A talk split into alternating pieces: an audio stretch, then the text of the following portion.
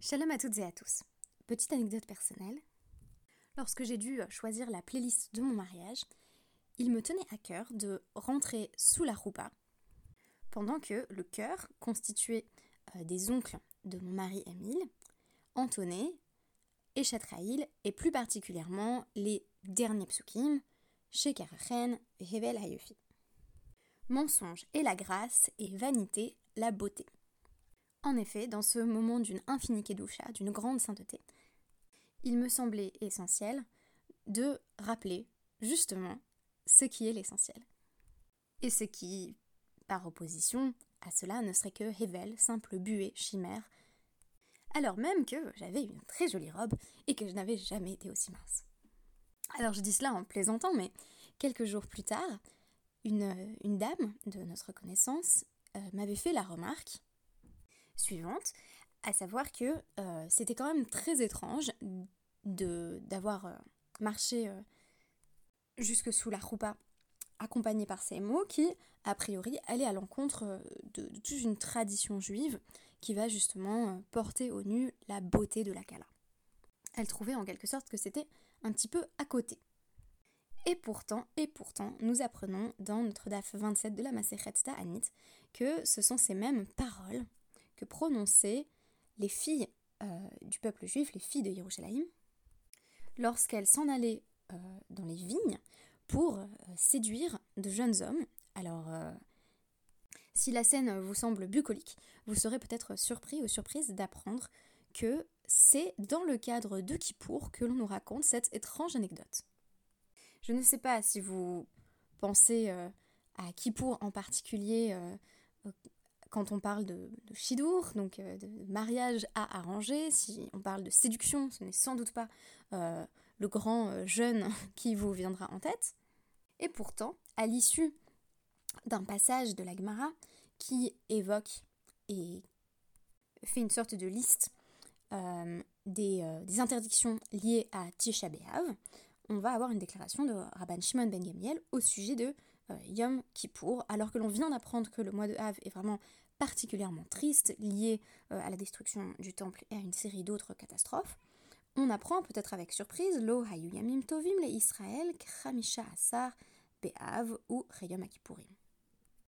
Il n'y avait aucun jour plus joyeux pour le peuple juif que euh, le 15 Av ainsi que euh, Yom Kippour. Et oui, on voit souvent Yom Kippour comme ce jour d'une grande solennité où l'on s'expose au jugement divin en réalité, euh, je ne sais plus euh, qui m'avait dit il y a quelques années, mais c'est sans doute mon oncle le grand rabbin Alexis Blum. Euh, finalement, Rosh c'est une fête qui est un petit peu angoissante, puisque on est encore en instance de jugement, on est en train d'être jugé et pourtant on a le droit de manger. Tandis que Kippour, c'est somme toute une fête plutôt joyeuse, alors que on est tout de même, bien entendu, astreint à jeûner. Pourquoi? Eh bien tout simplement parce que je présente souvent Kippour comme une forme de, petite pièce ou, de scénette, où de même qu'à Pessah nous mettons en scène notre libération, à Kippour nous mettons en scène une expiation qui est en quelque sorte jouée d'emblée. On sait que euh, à la fin de la journée, euh, nos transgressions nous seront pardonnées. Mais ce n'est pas la seule raison pour laquelle Yom Kippour est un jour de réjouissance, et oui, de manière assez surprenante, Yom Kippour est aussi associé à une scène de séduction chez Bahen Benot Israël, Yotsot, euh, Bechle Lavan, euh, chez Oulin, euh, chez Lo Levayesh, et Mi Enlo. Parce que c'est en ce jour, donc le 15 Av, mais aussi à Kippour, que les, les filles de Jérusalem euh, sortaient en portant des vêtements blancs. Alors, les vêtements blancs à Kippour, euh, ça, n'est guère étonnant, mais on, ne savait pas jusqu'ici que la pratique s'appliquait particulièrement au Bnot il me semble d'ailleurs que dans de nombreuses communautés, à Kippour, on, voit encore une large partie de la, communauté en blanc, euh, femmes comprises. Mais là, elle sortait en blanc pour, pour un motif particulier. Alors, d'abord, portons notre attention sur, sur l'adjectif euh, Lavan, donc les vêtements mais aussi euh, chez Oulin, qui avait été emprunté. Donc euh, elles s'empruntaient euh, mutuellement leurs habits blancs. Pourquoi? Eh bien parce que Kippour, c'est le moment où tout le peuple euh, est à égalité. Alors égalité face à la transgression et face au repentir, mais aussi égalité sociale. Euh, chez Lo, les Vayesh et Lo, pour ne pas faire honte aux femmes euh, qui n'avaient rien, qui n'avaient pas de quoi. Euh, en d'autres termes, les jeunes femmes riches allaient porter des vêtements de pauvres et inversement. et on abattait ainsi les barrières sociales. Par conséquent, l'Agmara précise dans un souci à l'Afrique, Kol Hakelim Teonindvila, et c'est pourquoi tous les vêtements devaient être immergés dans un bain rituel, parce qu'on ne savait pas qui les avait portés précédemment, et il s'agit d'un contexte où euh, la touma et la tahara des vêtements ont encore un sens, donc des vêtements peuvent être rituellement purs ou rituellement impurs, ce qui n'est plus le cas à partir de la destruction du temple, ce qui signifie que, euh, bah, par exemple, si une femme avait eu des, écoulements génitaux dans le cadre de ses règles ou pas, en portant les vêtements blancs, il aurait fallu, donc il faudrait pour pouvoir les porter, les amener au mikvé et ainsi les rendre les rendre rituellement purs. Une fois habillées en blanc, que font les Bnot Yerushalayim Passage encore plus surprenant, Yotsot euh, ve euh, ba Karmim. Elles vont danser euh, dans les vignes, donc en une scène de grande allégresse. Uma Hayu Amrot, et que disait-elle? Eh bien, elle s'adressait aux jeunes hommes en disant Bacho, Sana Enecha, ou Re'e ma ata borirlach. jeune homme, lève les yeux et vois ce que tu te choisis pour toi-même. donc, regarde-moi et épouse-moi.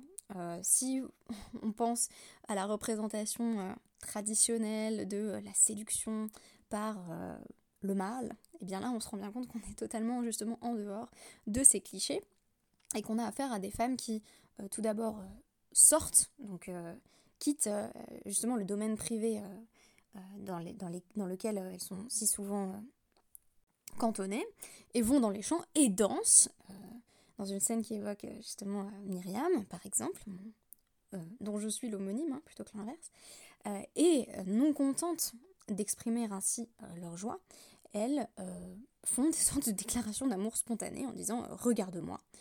très intéressant quand, on a consacré l'un de nos podcasts récents euh, à la question justement de, la femme, euh, regarder la femme comme objet de désir, donc euh, mon podcast consacré au, male gaze qui s'appelle Blue Velvet. Ici, on voit que c'est la femme qui enjoint son futur époux ou l'homme qu'elle espère séduire de la regarder et de et elle l'invite à choisir. Et alors, non seulement cela, mais elle énonce aussi des critères de sélection. Altite nene Ne regarde pas à la beauté. La beauté ne doit avoir aucune importance. Tenenecha mishpacha pense à la famille. Alors on peut penser qu'il s'agit simplement euh, de, la notion de, de que c'est euh, fait attention à choisir une femme d'une de bonne famille.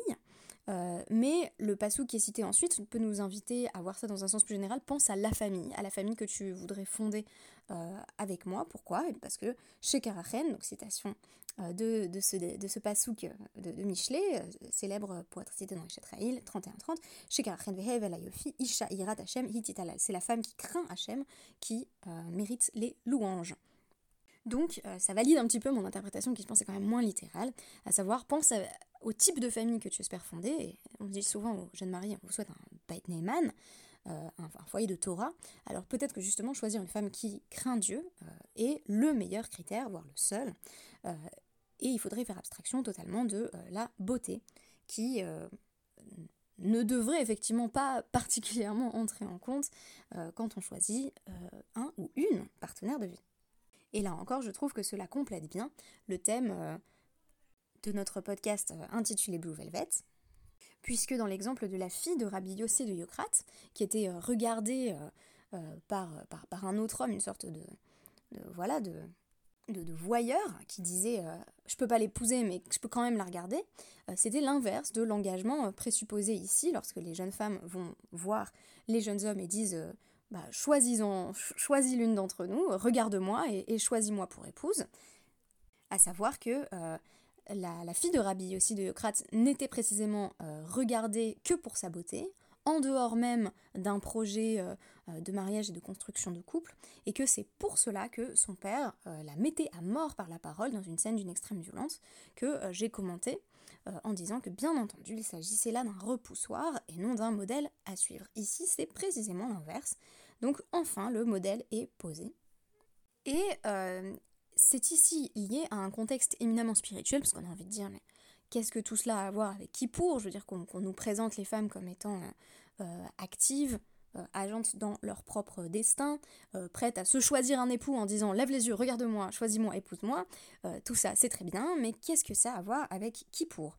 Eh bien, tout simplement, il faut voir une résonance spirituelle à l'épisode rapporté ici, à savoir que euh, le mariage est associé dans le passage qui suit, dans la Gemara, à Matan Torah. De même qu'on a affaire euh, aux épousailles euh, d'un homme et d'une femme, qui sont, comment dire ici, entraînés ou causés par l'action féminine, de même, il y a mariage, épousailles entre Hachem et les Israël à travers la Torah. C'est la révélation euh, sinaïtique qui marque ici euh, l'entrée sous la roupa. Il est d'ailleurs euh, rapporté dans le, DAF 30b que on considère habituellement que à Kippour, c'est à Kippour pardon, que les secondes euh, que les secondes tables de la loi, ont été confiées à Moshe au mont Sinaï. On a donc affaire à un second mariage, puisque le premier n'a pas véritablement marché. On sait que euh, ces tables sont brisées, même si on en garde bien entendu la trace euh, dans notre histoire et dans l'Arche d'Alliance. Alors je terminerai en rapportant euh, le commentaire un tout petit peu sournois du Rambam sur la Mishnah, qui rapporte ici qu'on peut interpréter les deux déclarations, s'il y a deux déclarations, des jeunes femmes comme étant euh, séparées, à savoir que selon lui, c'était les femmes belles qui disaient euh, Barour, lève les yeux et regarde ce que tu choisis, tandis que euh, les femmes qui étaient de bonne famille mais qui étaient assez laides disaient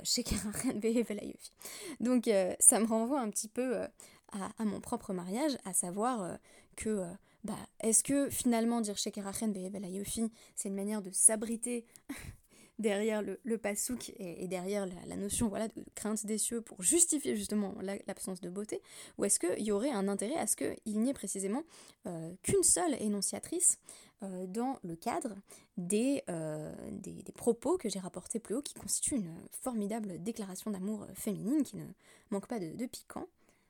Pour moi, vous l'aurez compris, euh, je peine à être convaincue par, la déclaration du Rambam ici, et euh, c'est aussi ce que je répondrai aux objections de, euh, cette dame qui m'avait fait remarquer que quand même un mariage, surtout en entrant sous la roupa, on évite de signaler que peu importe la beauté, au contraire, pour moi, il est précisément, euh, alors je suis pas en train de parler de moi-même hein, ici, mais euh, ça a précisément beaucoup plus euh, de force si c'est une femme belle ou, pas belle, hein, mais qui pourrait être belle, qui affirme chez Kerachen Yofi, à savoir, ce n'est pas cela qui doit orienter le projet de construction du couple, puisque se jouent des choses qui spirituellement vont bien au-delà de ces simples considérations, voilà, relativement matériel, à savoir que derrière le mariage se rejoue une, grande kedusha et bien entendu euh, la notion même de euh, Matan Torah.